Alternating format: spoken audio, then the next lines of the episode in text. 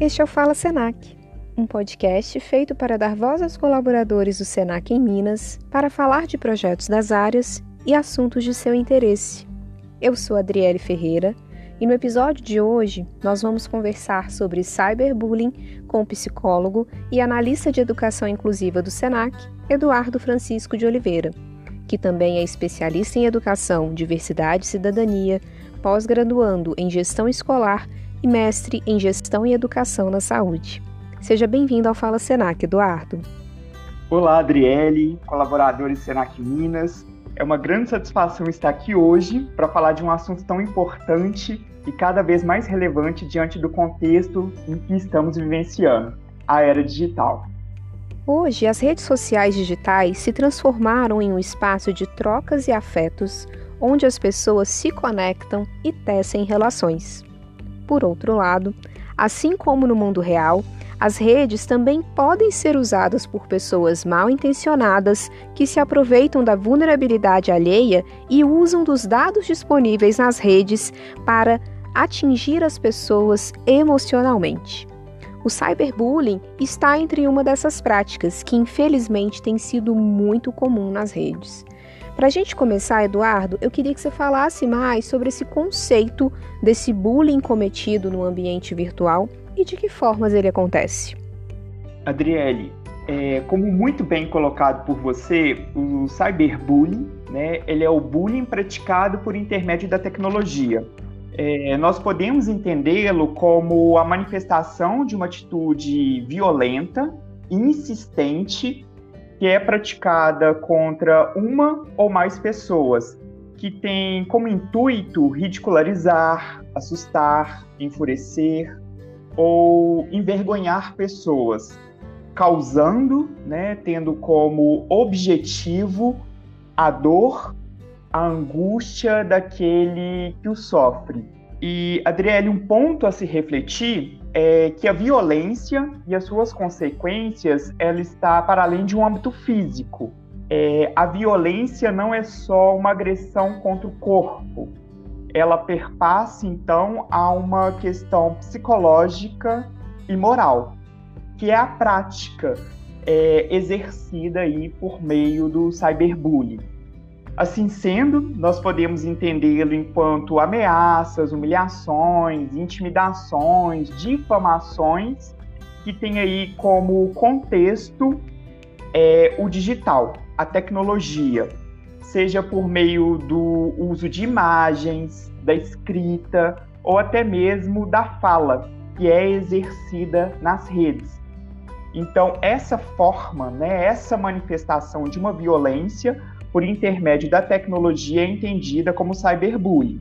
Ou seja, né, ela se caracteriza aí enquanto uma violência.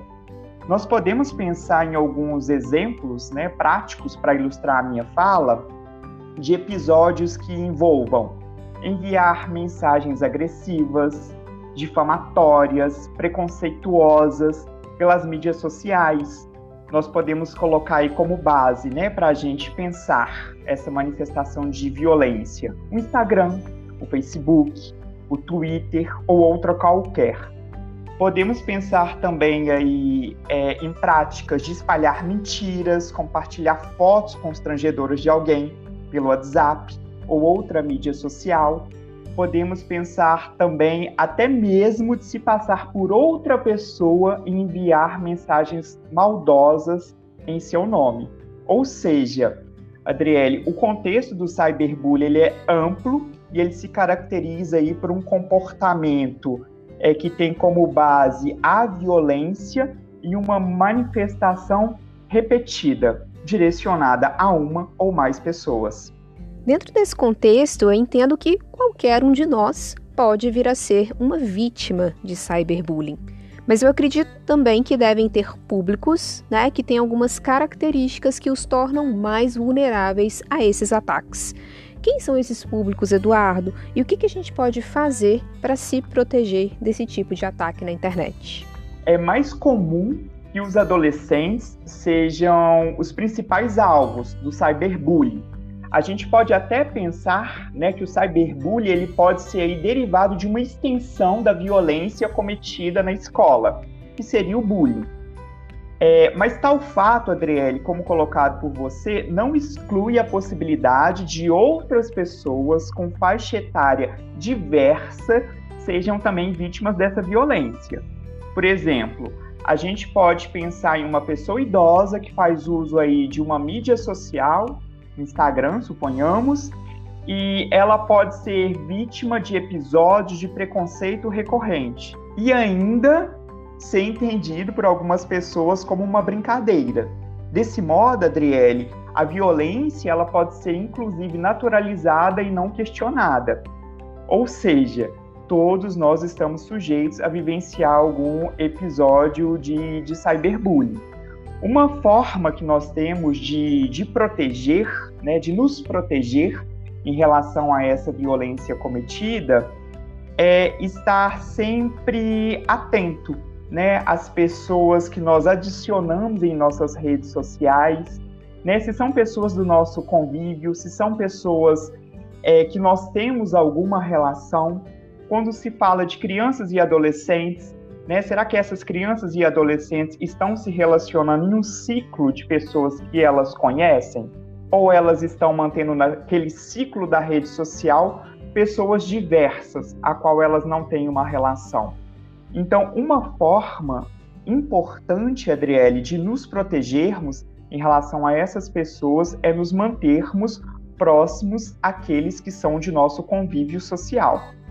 Uma questão que me intriga muito, Eduardo, é a forma como o digital parece ser um ambiente que facilita a prática do bullying.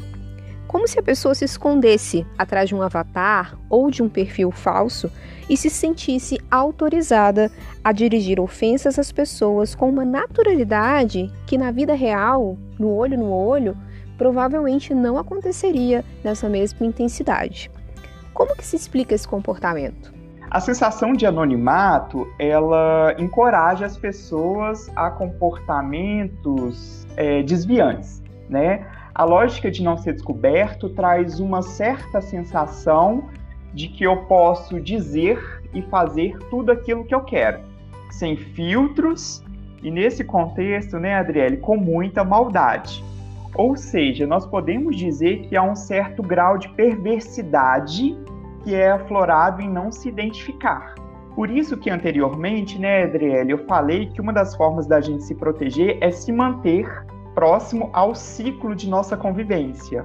O anonimato, em grande parte, vem de ter alguém fora do nosso contexto em nossa rede. Pode-se dizer, então, que há uma lógica de transgressão social, sabe, Adriele, desse anonimato, é, da relação de respeito com o outro. E nós podemos até dizer também que esse anonimato, né, essa violência cometida, ela traz uma sensação de prazer àquele que comete o ato violento. É possível identificar a verdadeira identidade do agressor na web, mesmo no universo virtual que se utilize fotos ou nomes falsos. Desse modo, o agressor, né, aquele que comete o cyberbullying, a violência pode ser responsabilizado pelo ato que é cometido. Sobre esse ponto, Eduardo, para quem já foi vítima ou conhece alguém que já sofreu cyberbullying, como que deve proceder para denunciar o agressor, especialmente nesses casos em que ele usa do anonimato para poder cometer esse crime? Sim, sim. O primeiro passo, Adriele, é para se efetivar né, a, a denúncia é que a vítima ou responsável legal, quando nós pensamos em menores de idade, faça um boletim de ocorrência, né?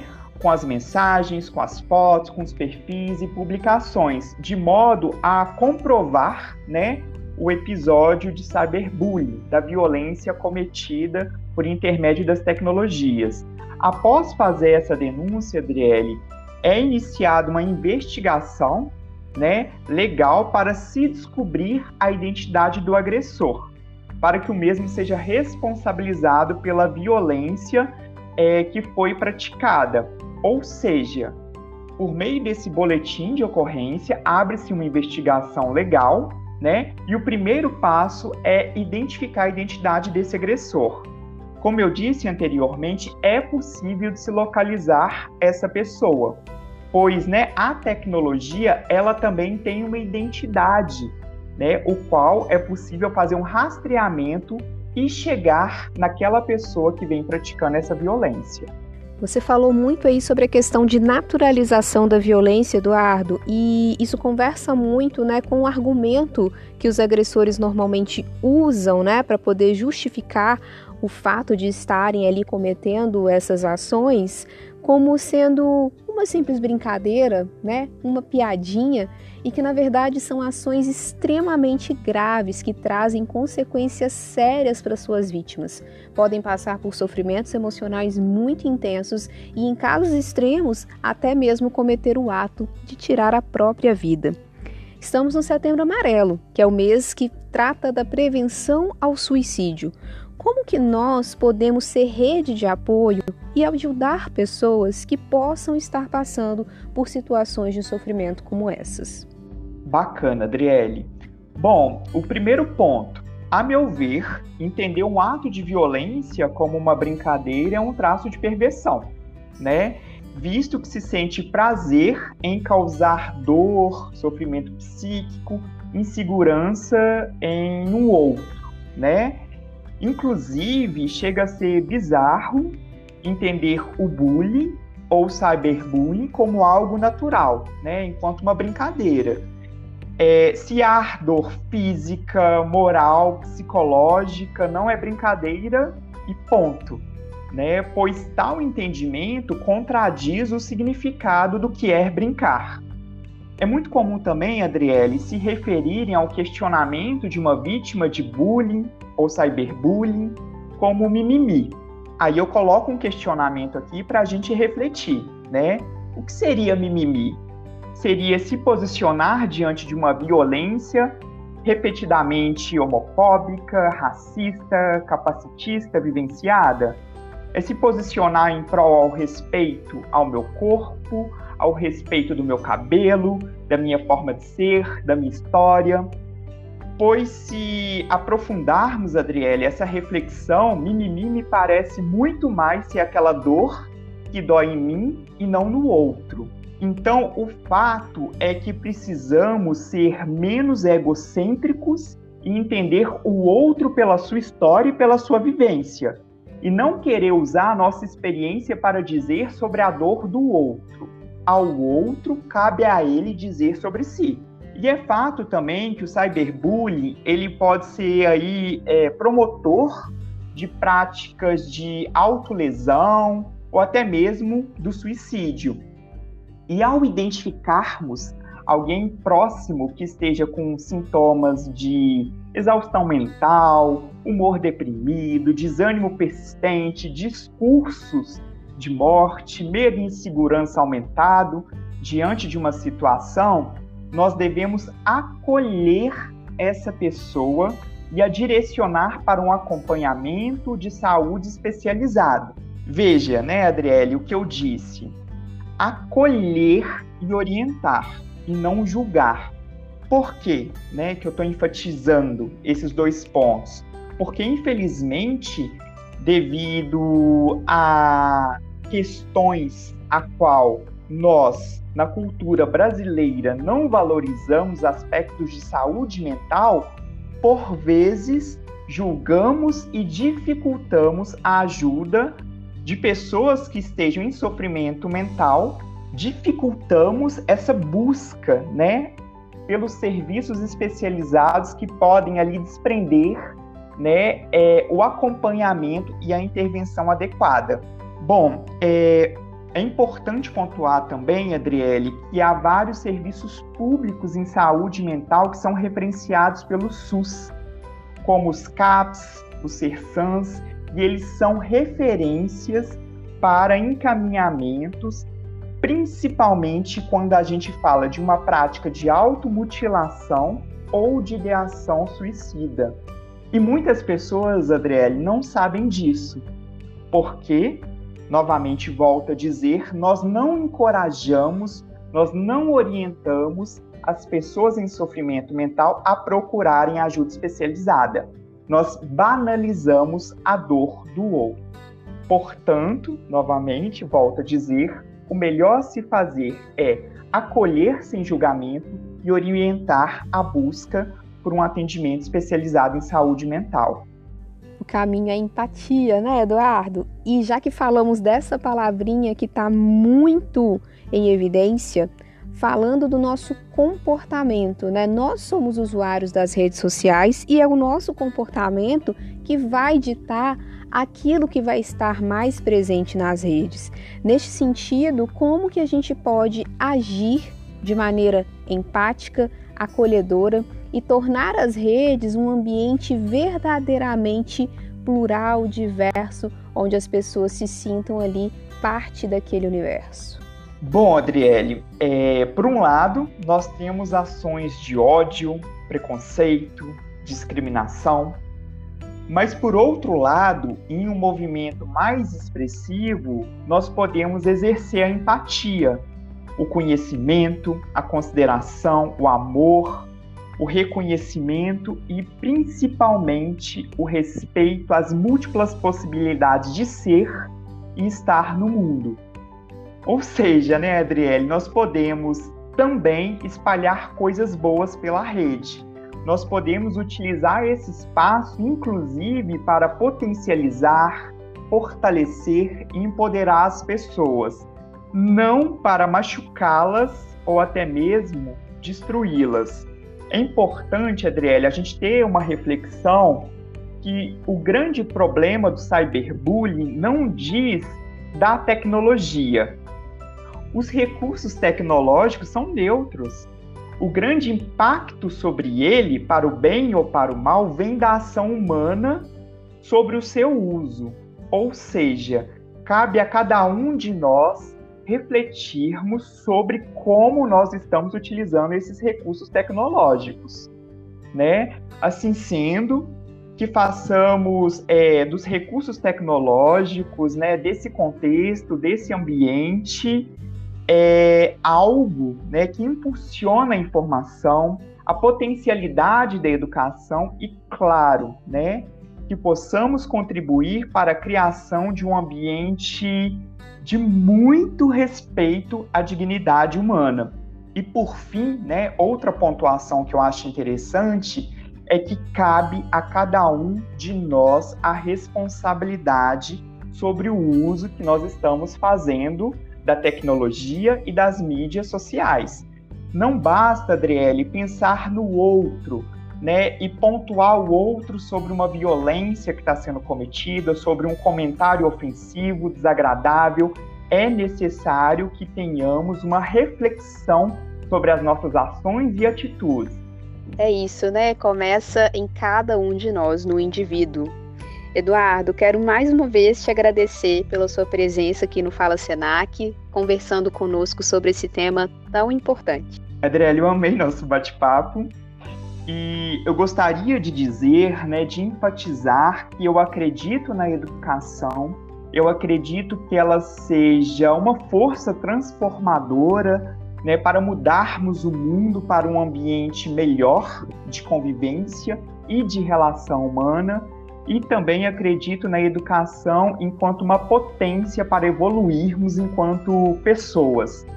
E sem dúvidas, Adriele, a inclusão da diversidade ela é fundamental para trilharmos esse caminho.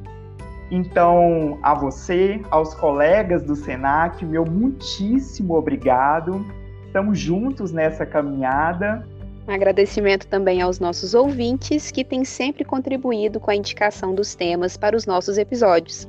E se você tem assunto para indicar, é só enviar um e-mail para gerência.marketingcomunicação.mg.senac.br. Um abraço e até a próxima edição.